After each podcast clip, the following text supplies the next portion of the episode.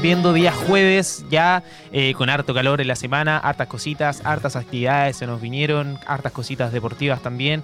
Así que aprovecho de, mando- de mandarles un fuerte y caluroso, más que caluroso, refrescante abrazo a todos quienes nos están viendo a través de aerradio.cl y a través de las distintas señales de Mundo.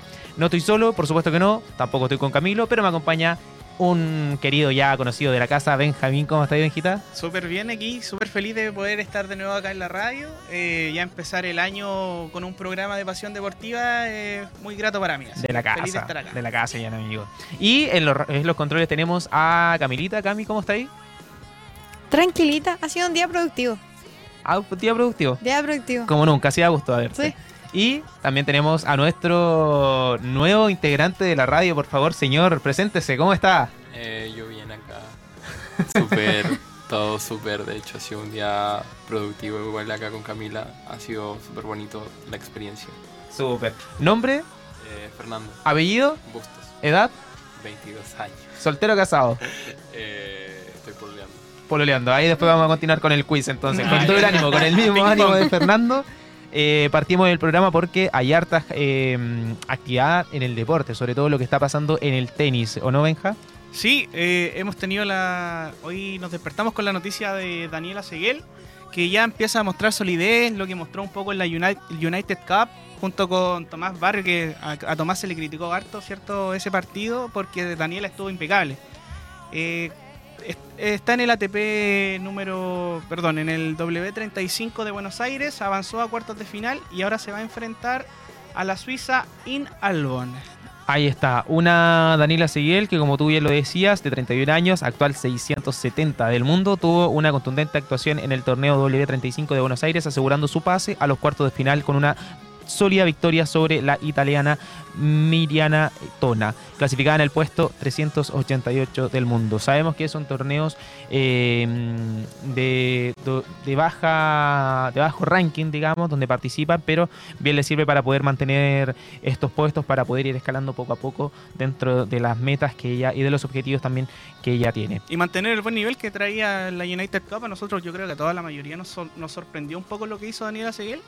Así que, bien por ella. Así es, bien. o sea, hay que entender un poco del partido que se enfrentó, por ejemplo, contra Zachary, en donde no podía hacer mucho. Eh, la, la jugadora de Grecia estaba imparable, por lo que iba a ser un partido difícil y bien lo sabía.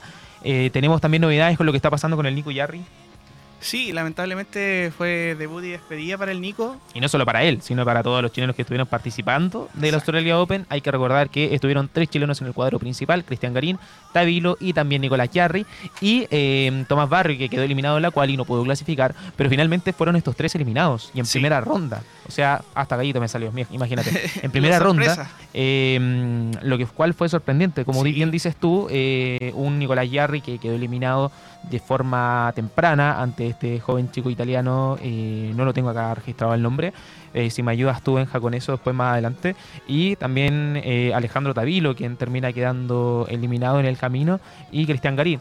Estos cinco, estos tres tenistas, discúlpame, terminan eh, quedando eliminados en eh, cinco sets. Sí. Los cinco. Sí, imagínate, llegando hasta el último set, luchando hasta el final, pero finalmente no se pudo. Nico cayó ante Flavio Coboli.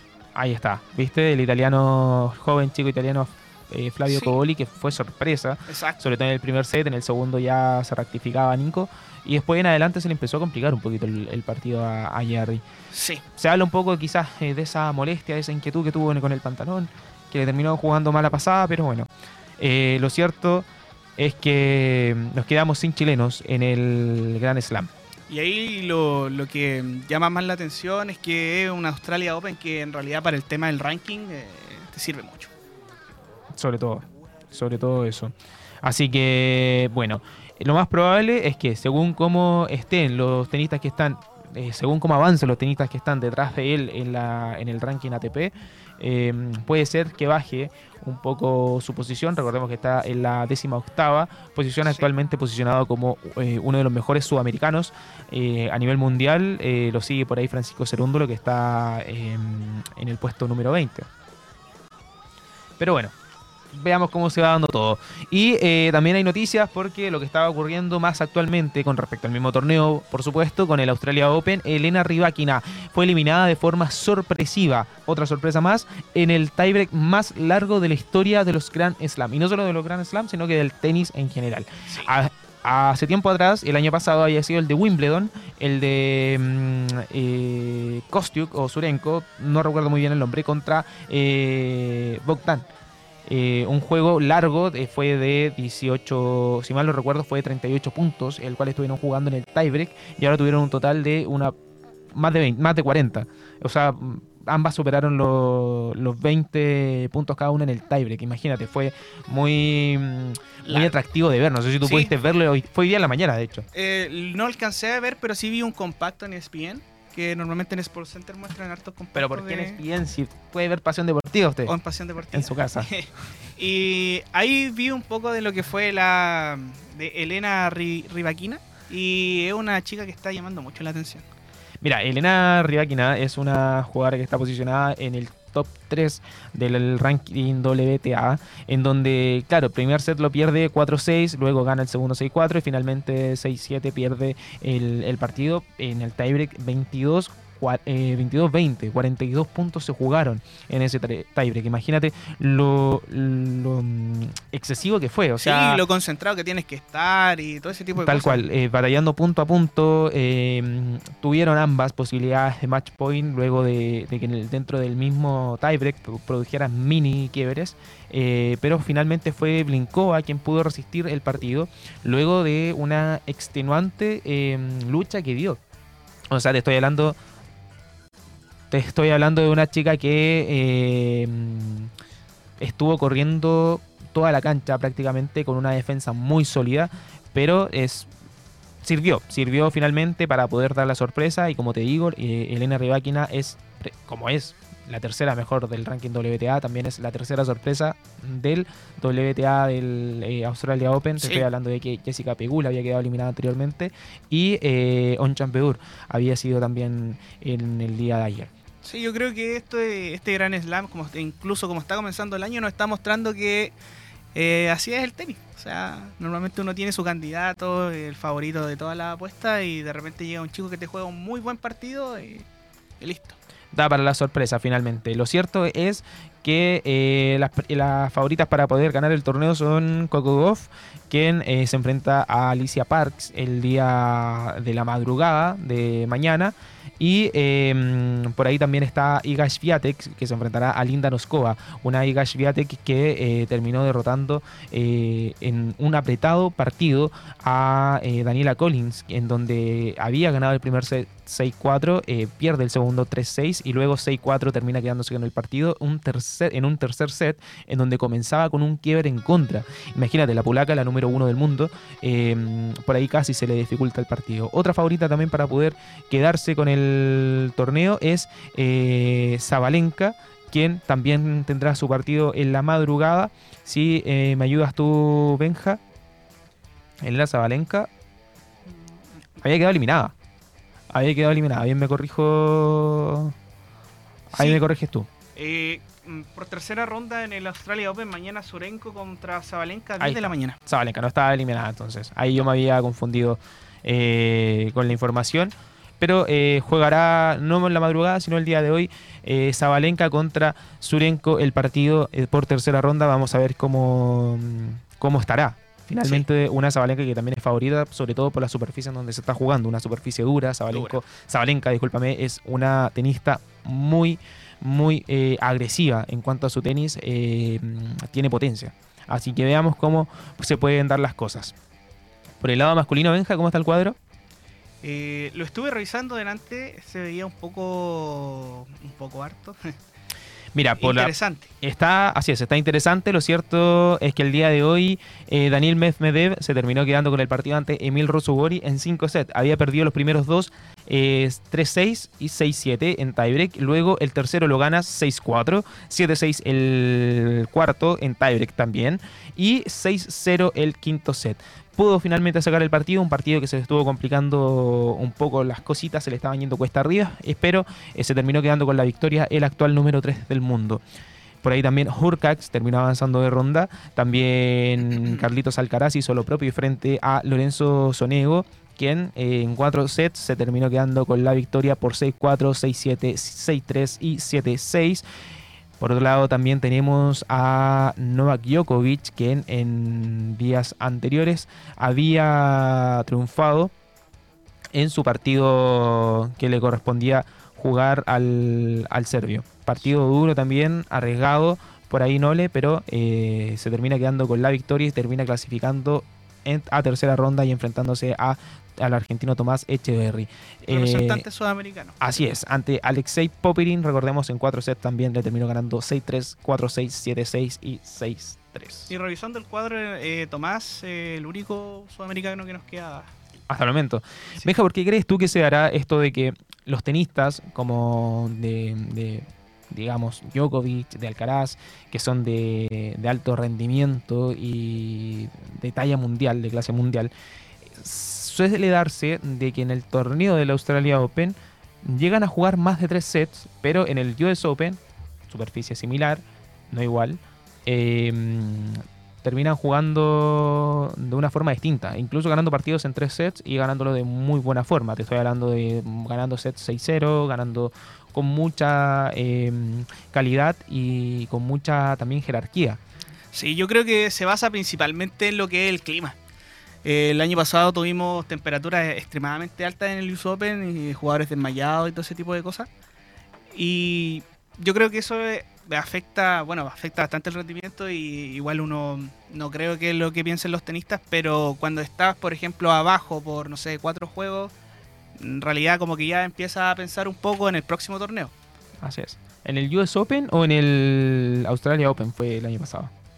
Fue el Australia. lo- yo recuerdo que el clima, el clima siempre ha sido el problema Australia, sobre todo por eh, digamos la fecha en el cual se juega este torneo, eh, las temperaturas que muchas veces superan los 33 grados eh, Celsius y se hace muy difícil poder llevar un partido continuo, digamos, eh, sobre todo lo que requiere, y lo estuvimos hablando con Camilo la semana anterior, es lo que requiere el deporte de alto rendimiento, una exigencia distinta. eh, Preparaciones. preparaciones distintas totalmente y de hecho se estuvo viendo, se vio en este torneo un tenista por ahí que terminó vomitando durante un partido. Sí, tenías toda la razón, fue una confusión mía.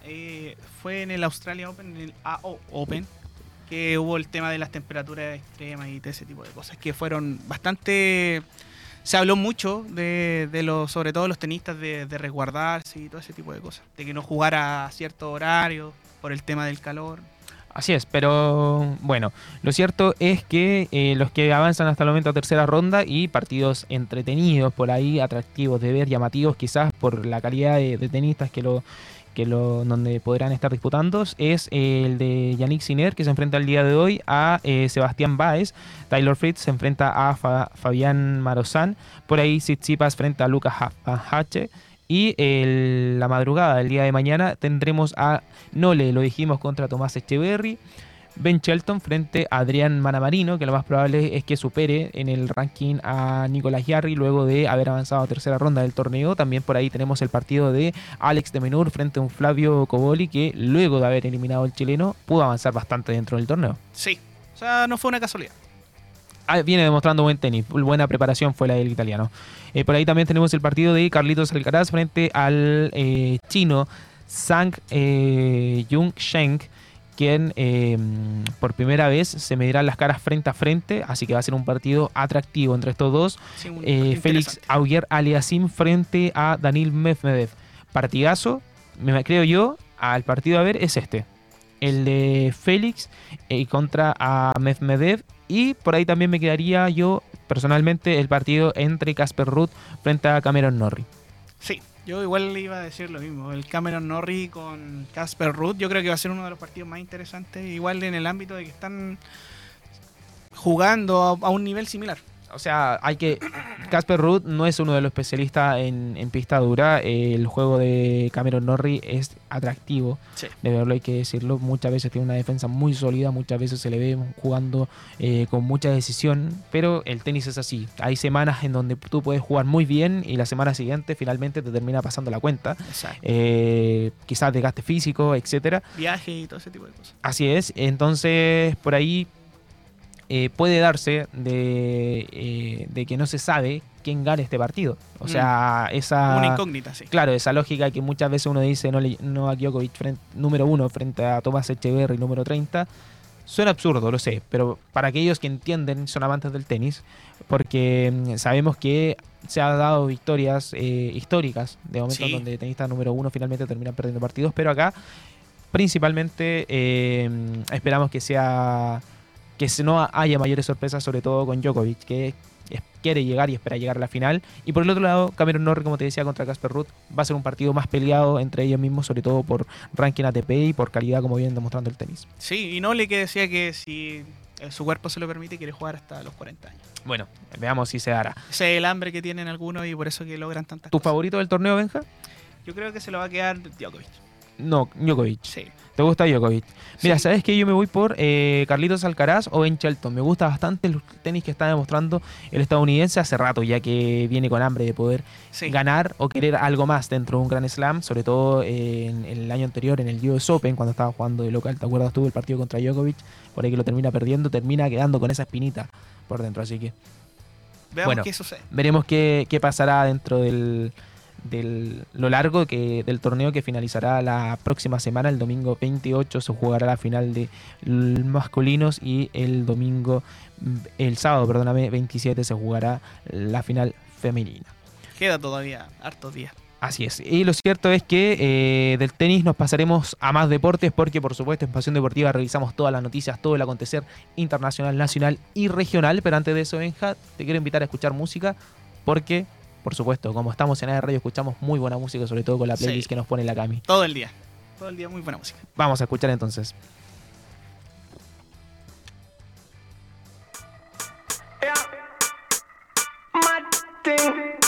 No, no. Ready fi burn up warning, some boy splinter. Big up bad gal in a real life, nothing that. When when the things hotter come like a sprinter, hotter than lava anytime, even in winter.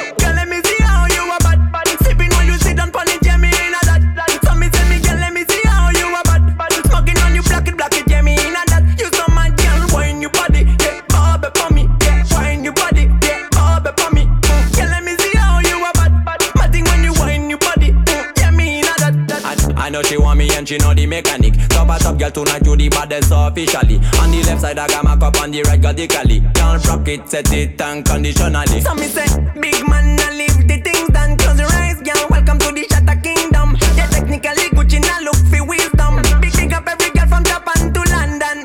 Ready fi burn up warning, some boy splinter. Big up bad gal in a real life, nothing that. When the things hotter come like a sprinter, hotter than lava anytime, even in winter.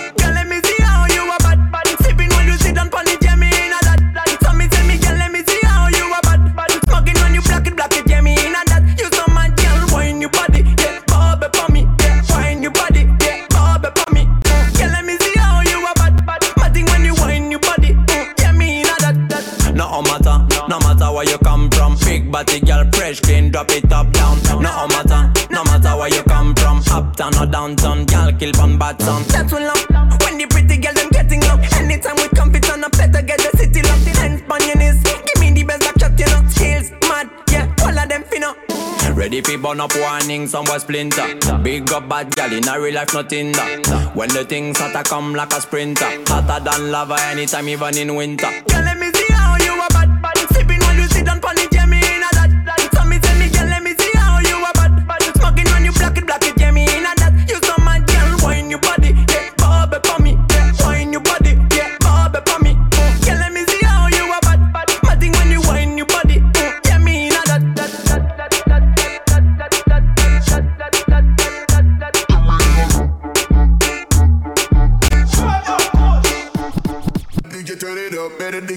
back. Tell the DJ turn it up. Better DJ bring it back. Tell them play that shit again. Tell them that you like that. Like DJ turn it up. Better DJ bring it back. Tell the DJ turn it up. Better DJ bring it back. Tell the DJ turn it up. Better DJ bring it back. Tell them play that shit again. Tell them turn up the bass. DJ bring it back. Tell the DJ turn it up. Better DJ bring it back. Tell the DJ turn it up. Better DJ bring it back. Tell them play that shit again. Tell them that you like that. Like DJ turn it, DJ turn it, DJ turn it, DJ turn it, DJ turn it, DJ turn it, DJ turn it, DJ turn it. Pick up the bass and turn up the. Oh.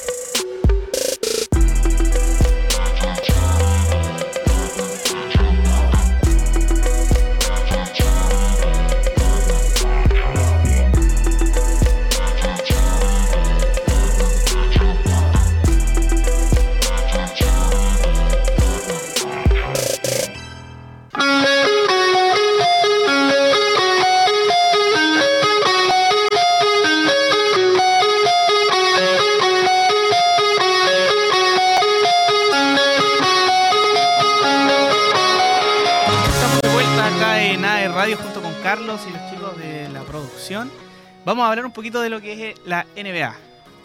Eh, Boston Celtics sigue liderando, sigue liderando en lo que es esta temporada. Le ha ido bastante bien. ¿Has tenido la oportunidad de ver algún partido, Carlos? De la NBA, ahora últimamente, siendo sincero, no. Más más allá de Lakers, de porque soy muy fanático del equipo, eh, no he tenido la oportunidad, pero sí estoy al tanto de lo que está pasando y, so- y sobre todo de que Celtics, increíblemente, está invicto de local. Sí. O sea, no ha perdido ningún partido hasta el momento, por ahí estuvo a punto casi de perder contra los Raptors, creo que fue, o contra Pistons. Partido en donde se terminaron yendo a, a tiempo extra. Incluso eh, fue contra Pistons. El, aquel partido de contra Raptors fue cuando lo estaban perdiendo y terminan remontando el partido. sí. O Ha sea, tenido- claro, fueron dos veces seguidas que casi le termina pasando, pero ha zafado. Y para recién llevar cerca de 40 partidos hemos tenido, bueno, ya igual mitad de temporada, hemos tenido muchas remontadas épicas en los últimos segundos.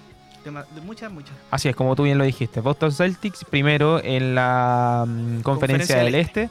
Segundo Milwaukee Bucks. eh, tercero Filadelfia. Cuarto Cleveland, Cleveland Cavaliers. Quinto New York Knicks. Y sexto Miami Heat. Y hasta ahí clasifican a los playoffs. ¿O no, Sí. hija?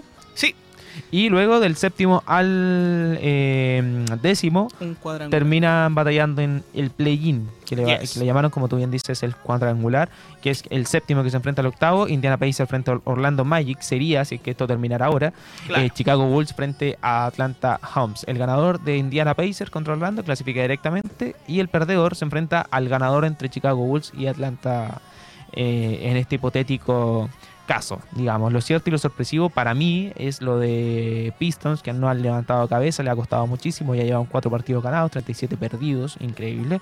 Esa diferencia entre, por ejemplo, Celtic, que está primero, y Pistons, que es el último equipo de la conferencia. Conferencia del Oeste, Benja, ¿cómo está?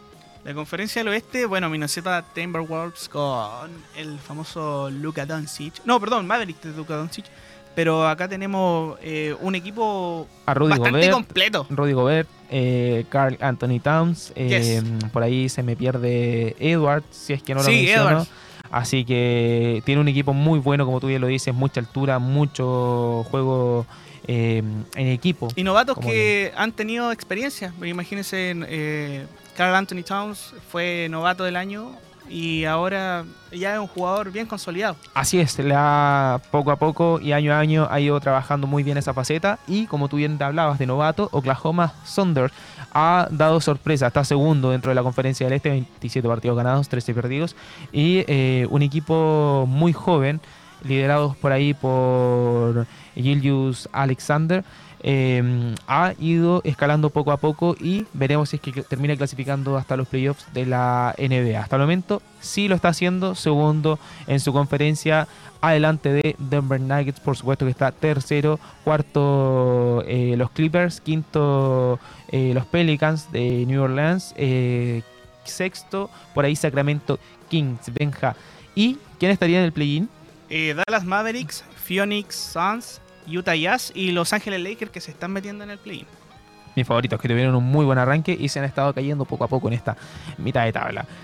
Los Golden Warriors, que eh, no han levantado cabeza de momento, les ha costado muchísimo, 18 partidos eh, ganados, 27, 22 perdidos, perdóname, sobre todo con la lamentable noticia que pasó el año del día de ayer con el fallecimiento de uno de sus asistentes, colaboradores que mm, fue antes del partido de Utah, cual se terminó cancelando, así que todo el sentir para, para el equipo. Me imagino que todos los amantes del básquetbol también ahí tienen algún, algún pesar para este colaborador del, del equipo de los Warriors. Lo- normalmente los Golden siempre llegan como a mitad de temporada bien. Ahora, claro, están con un saldo negativo. Pero es de esos equipos que igual tienen, encuentran la manera de una racha y meterse igual a playoff o ahora mismo a play-in. Veremos si es que se puede, o sea, si es que se termina haciendo este cambio que tantos han mencionado, ya que Stephen Curry hace rato que eh, lo viene pidiendo, eh, hay jugadores que no están rindiendo como lo hacían en temporadas anteriores, por ahí... Siento que tiene un equipo corto. Ah, no solo corto, sino corto y además que no te está rindiendo. O sea, lo de Green, lo de Wiggins, eh, por ahí eh, incluso se habló de que en su momento estaba, eran todos eh, transferibles, menos Curry. Sí. O sea, a ese nivel te estamos hablando de, de- Claro, una, quiere una, lo más probable es que se venga una eh, reestructuración del equipo de Golden State. Y podemos ver, en la NBA es muy llamativa en los fichajes, nadie se lo espera y llegan. Esperemos, esperemos Bueno, que cómo, cómo se dará todo. Lo cierto es que está quedando fuera hasta el momento de cualquier clasificación, está quedando eliminado y está haciendo una temporada desperdiciada. Eh, último en la conferencia, San Antonio Spurs. ¿Te parecía a ti que iba a quedar último? Sobre todo con la llegada de este chico Sí, Wembanyama. Wembanyama. Se está agarrando mucho de lo que es Wembanyama. O sea, Wembanyama hace todo. Como se dice de repente en el fútbol, tira al centro, eh, cabecea y aparte ataja. Entonces uno ve los ve Spurs, cualquier resumen, cualquier cosa y lo único que ve es Wembanyama. Así es, es un chico que, bueno, una temporada que ha sido buena para él, pero no tanto Claro. así para el equipo, ya que no, no han levantado cabeza. Lamentablemente los dirigidos por Popovich eh, les ha costado, tal vez, no, no, maneja un lenguaje tan técnico, quizás eh, entre anclar las piezas por ahí. eh, algún jugador necesita eh, Wembanyama para poder asociarse y, y levantar cabeza. Bueno, me imagino que ya preparándose para la, la próxima temporada, ya porque Sí. está muy difícil poder eh, revertir esta situación. Veamos qué sucede. En el lado de Memphis, lo cierto es que eh, Jan Morant, tanto que lo esperaron, jugó un par de partidos, se termina lesionando y ahora se queda sin su jugador estrella y también sin eh, Desmond Bain, quien también termina saliendo lesionado en uno de los últimos partidos. Así que veremos qué lo sucederá a Memphis Grizzlies. Morant que volvió igual bien. Volvió bien, pero eh, Claro, lo- lamentable la se lesionó y no, no tiene cabida para, para más dentro de esta temporada. Pasando ya al básquetbol nacional, eh, el Basket UDEC recibirá la Champions League. Eh, ¿Cuándo y dónde podrán comprar sus entradas? Esto será el fin de semana. El equipo de Basket UDEC será local por la segunda ventana del Básquetbol Champions League Américas. Eh, ¿Cuándo y dónde pueden comprar las entradas? Bueno, esa noticia se las iremos desminuzando. Lo cierto es que este equipo de la Universidad de Concepción va a poder eh, recibir un gran partido de Champions League frente al Club Atlético Obras Sanitarias y los brasileños de Ceci Franca. En duelos válidos por el torneo más importante del baloncesto continental. Cabe destacar que la primera ventana disputada en Brasil el campanil cayó primero con Franca por 78-59 y luego ante Obras por 93-75. Son rivales a los cuales ya se había enfrentado anteriormente. Eh, este sábado, eh, 20 de enero, desde las 6.40, Basket UTEC y Obras Sanitarias se enfrentarán en el juego inaugural. Por su parte, el domingo 21 de enero mismo, eh, chocará frente al club argentino Ceci Franca. mismo horario, tal cual. Dos grandes conjuntos internacionales que también pueden ser vistos por el público penquista. Para finalizar el lunes 21 de enero, también a las 18.40, la Universidad de Concepción cerrará la ventana ante Ceci Franca. ¿Dónde pueden comprar las entradas? Bueno, las entradas las están, eh, dispone eh, la UDEC de dos opciones para los hinchas y aficionados que quieran asistir a la Casa del Deporte. La primera es un abono para los tres partidos en conjunto y la segunda correspondiente a los tickets de cada encuentro por separado. Ambos ya están disponibles por Ticket Plus, así que aquellos fanáticos del básquetbol que quieran ir a disfrutar del equipo de Basket UDEC pueden ir a hacerlo, por supuesto, comprando sus entradas a través de Ticket Plus. Venga, más noticias tenemos, por supuesto, claro que sí. Los veleristas locales, otra vez entre los mejores de Chile, ya que eh, con una notable actuación dijo presente el club Optimist Talcahuano en el Campeonato Nacional de la Clase, evento organizado por el Club de Yates de Higuerillas.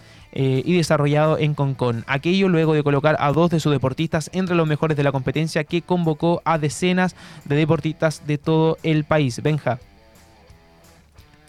Se trata de la velerista Florencia Varga, quien solamente una velerista de 15 años, se impuso con autoridad en la concurrida categoría de timoneles femenina, obteniendo además el primer lugar en el ranking anual.